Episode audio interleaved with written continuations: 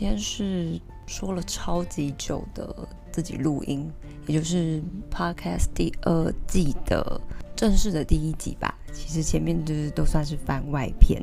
总之呢，第二季就是会采访的内容，就是我跟我认识的人或不认识的人的访谈，那聊大家的职场生活啊，跟未来的职业的规划，或者是呃学业上的规划，这样子，就是针对个人的嗯人生，就是在我们这个年龄代，就是二十代的末端，然后进入到三十代之后的一些想法，这样子，就轻松的跟大家聊一下。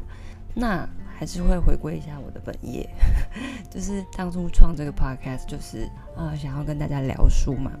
那不过因为原本都是跟 Emma 一起，那 Emma 现在就是因为个人规划，所以他就去英国闯荡了。等待他的过程当中呢，我就决定自己来录音，就还蛮紧张的。希望大家可以包涵一下，我可能会有点尴尬。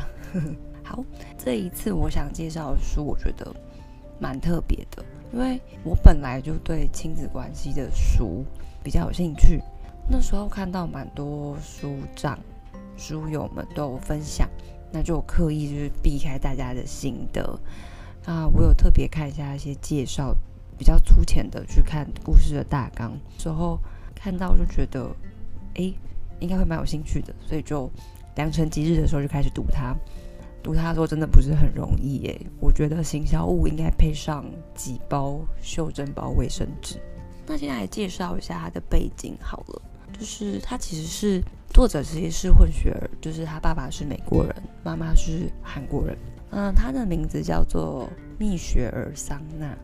那之后我会用米雪儿来称他，因为我觉得念起来比较顺。好，我觉得他特别想要提一下他的中间名，他的中间名其实是正美。方正的正，美丽的美，这是他妈妈的韩国名字。我觉得放在中间名就真的是，嗯，蛮有意义的啦。应该对他来说也是这样。那这本书是二十章出版出的书，据我的了解，好像在美国那边也是销售的很好。就是有稍微问一下朋友，好像在美国的很有名的书，也想跟大家分享一下，就是台湾版的书封啊，其实是作家洪爱珠小姐设计的。读完这本书之后，会真的觉得这个图非常切合作者以及这个故事，甚至连这个色调都非常非常的贴切。说回故事的内容，其实就是在 Michelle 她二十五岁的时候，经历了母亲罹患癌症，而且是比较末期的期数。经过了几次的治疗之后，他们遵从了呃 Michelle 妈妈的意愿，就是不再进行化疗。其实书里面有提到很多她化疗后的身体变化，整个人的清醒状况，其实你都可以感受得到，不是那么容易，然后对患者来说也很不舒服。那在他们决定不再进行化疗后，家属一定会明白他们所剩的时间不多，包含病人也是这样。那 Michelle 其实在他知道妈妈生病的当下，他其实就。他其实那时候人生应该算是正要起步的时候啊，就是二十五岁，他准备发展他的音乐事业。对，他其实是乐团的主唱，刚忘记提这件事了。对，他其实从小就一直在玩音乐，他现在是独立乐团日式早餐的主唱，大家可以听听看他们的音乐，我自己是还没有听啦。嗯，总之他那个时候就是先搁置了自己的音乐事业，那收拾了自己的行囊，还有。整理好自己的情绪，就回到他妈妈的身边。因为那时候他们身处在不同的州别啦。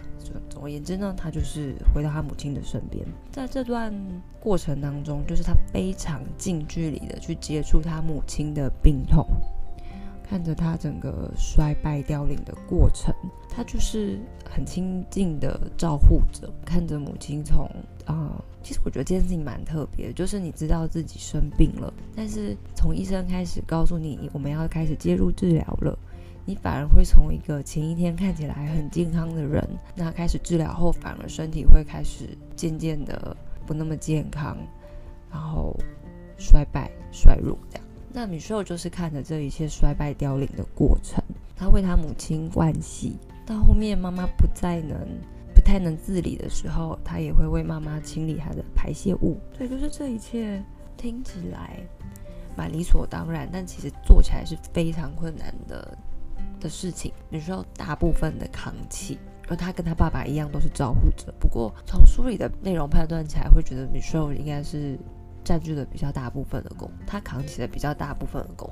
因为他妈妈还是韩国人嘛，那为他从小到大为米寿准备的饭桌都还是以韩国菜肴为主。我觉得里面有段真的提起来蛮可爱的，就是他妈妈说看米寿吃饭的样子就知道他一定是韩国人这样。我觉得对他们母女俩来说，韩国菜就是他们两个人之间很强的连接，也是他们两个人共同的拥有的回忆。他妈妈用煮的每一道菜来传达他的爱意，然后灌输他他来自何方，他的家乡，他的味道。所以在他妈妈生病的过程当中，Michelle 也试图为他妈妈准备属于他家乡的菜肴，但这其实对他来讲蛮困难的，因为妈妈在生病后口疮很严重，应该就是。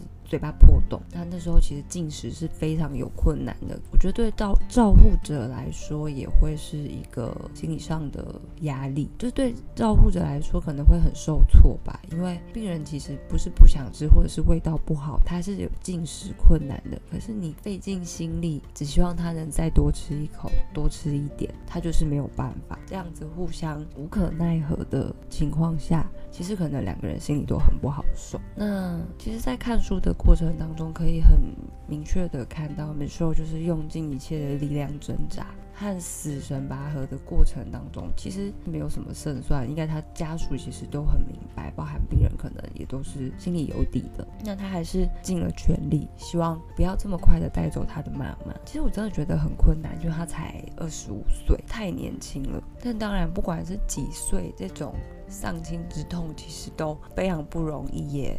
很难面对的事情。嗯，我觉得书里面我还蛮喜欢，就是你需要去观察他妈妈的样子，他脸部表情的变化，就是可能他从小到大的习惯，他很会看妈妈的脸色，那也会想要讨好妈妈，他可能想要做到妈妈希望他成为的样子，但内心又有很想做自己。因为像我觉得，在他整个描写过程中，我都觉得他非常巨细靡遗，很仔细。这个描述的过程，在我读书的时候，就是觉得很有画面感。哦，我不晓得是不是每每一本书都有附一个小海报，诶，我但是我买到的这一本里面有附一张海报，上面有 Michelle 小时候跟他妈妈的合照，还有他爸爸，就是全家福。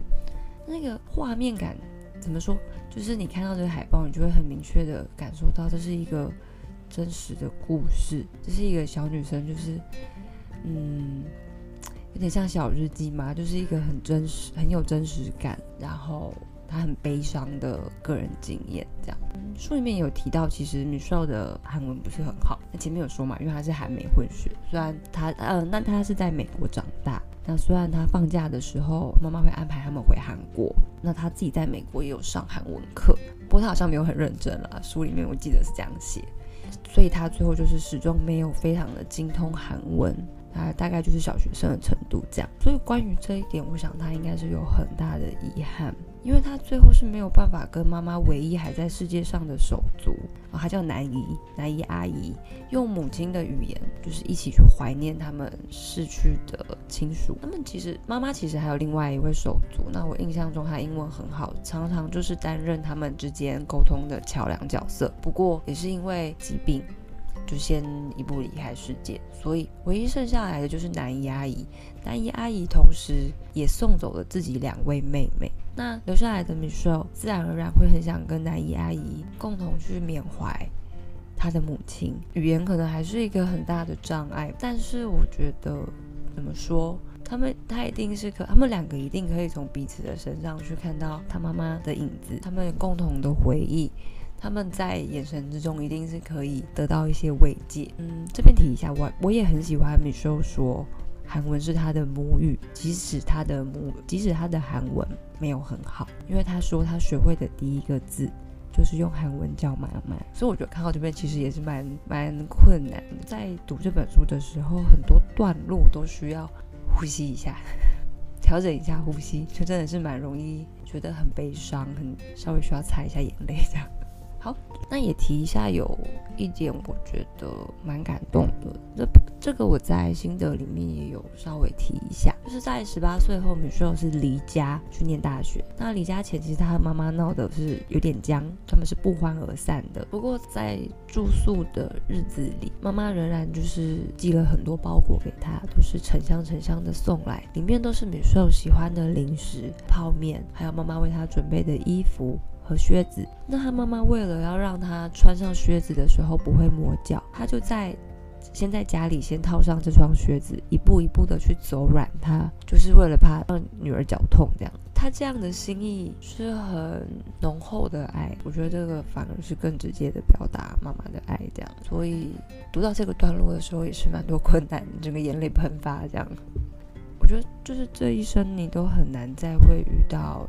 这样相同的爱，那因为母亲也是用自己的身体孕育、灌溉了儿女的生命嘛，这个感受是透过这本书之后觉得更加强烈，也会去幻想说，那如果是我遇到这件事情的时候，我会是什么样的感觉？我觉得是完全无法想象了，只是觉得应该是会很手足无措，而且也会很担心，就是所有在一起的回忆都会随着时间过去就褪色了。那。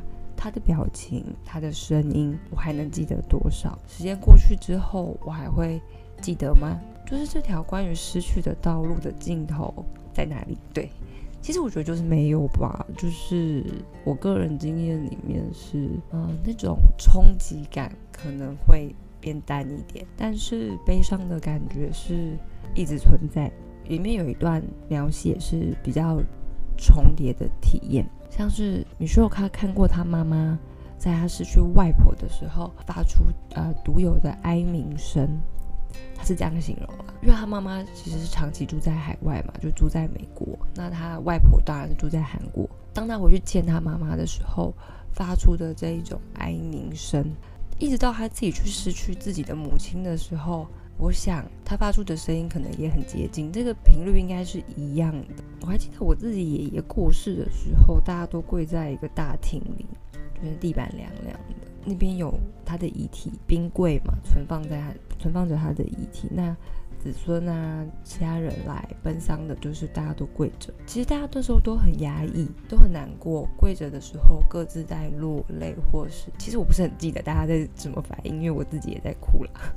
但是就是一切都还是在一个压抑的悲伤情绪里，突然有一道声音，一个女生的声音从后方这样传过来。对，那就是那是我爷爷的女儿的声音，也就是我的姑姑。我对那个声音其实不是很，我对她说了什么不是很记得。但是我觉得这个声音就跟 Michelle 的妈妈还有 Michelle 在他们失去亲属的时候发出的声音是一样的。核心都是源自于他们思念的心情跟悲伤吧。好，悲伤的部分告一个段落好了。那其实当初我在写心得的时候啊，我就写说，我觉得妈妈都会很惊人的记得每个人吃东西的喜好。不知道大家的妈妈是不是这样子？因为我妈妈就是这样子，她会记得谁吃素，谁吃辣，谁不吃辣。那谁喜欢这个，谁不喜欢那个，很厉害。因为我们家其实是六个人。煮饭起来是一件很麻烦的事情，不过妈妈都会记得。其实我觉得这也不算是特异功能啊，或者是这是一种天赋，而是他们非常用心。但不一定是妈妈，就是负责煮饭的那一位，他的心意都会呈现在饭菜里。这样，就是他们的心意就是会透过饭菜跟味道去传达。我们也有可能会在失去对方之后，可能会透过一个一道菜、一个味道，或是。曾经跟他有过相同连接的食物、物品、品相，嗯，一瞬间就想到对方，那就是家人吧。我在想，现在也会比较想要知道妈妈喜欢吃什么，虽然我大概知道的一些，他喜欢的，他不喜欢的，可是看完这本书之后，就会觉得我是不是知道的太少？好像可以从这一步开始，就是了解的更多，或者大家也可以试试看，就试着观察看看，你是不是其实不是很清楚妈妈的喜好呢？啊，结论要说一下，就是我觉得这本书其实不是这么的易读，它的文字当然很浅白，可是感情的分量非常的重，在他肝肠寸断的过程中，有非常多心酸心疼，也会有你自省的地方。看到他这么用力的。挣扎，也会很心疼他。那嗯，特别是他在书里面其实就是有提到，他到熟悉的韩国超市，看着架上的韩国小菜，想起妈妈为他做的小菜的味道，忍不住掉泪。看着这么多的韩国品牌的海苔，他想不起自己从小到大妈妈为他准备的是哪一个牌子。那他就是开始会怀疑自己是不是无法去找到自己继承的韩国的血统和文化。那他还算不算是个韩国人？在他的这个认同里面，你去看到小女生的迷惑，就会觉得很替他难过吧，也会很想要安慰他。嗯，我觉得这本书会带给作为子女的我们很多想法，那包含可能准备成为父母的我们也会有。新的看小孩的视野，我自己也觉得，就是我们的身上都会有一些像爸爸或像妈妈的地方。那你在你照镜子的时候，就可以看见哪些地方有他们的影子，或者是你的习惯、你的行为，哪些地方跟他们很像。所以我觉得，不论是父母先离开，或者是子女先离开，我们都可以从自己的身上去找到对方的痕迹。那即使这样子，在失去彼此之后的悲伤，不会这么快的消失。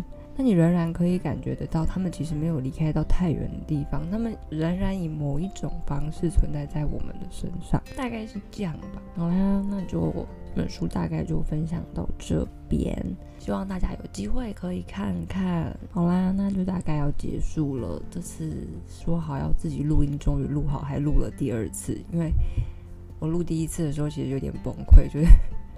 讲一讲都突然觉得好难过，我就开始休息，落了两滴泪。这样，即使是回想到书里的某一些部分，都还是觉得很心酸。就算会有这种情绪，还是非常值得阅读的一本书。那当然，如果大家英文程度非常的好的话，我觉得呢可以看原文，嗯，可能更可以贴近 Michelle 的心里，更切合。对那就这样喽希望大家读完之后可以跟我分享。感谢拜拜。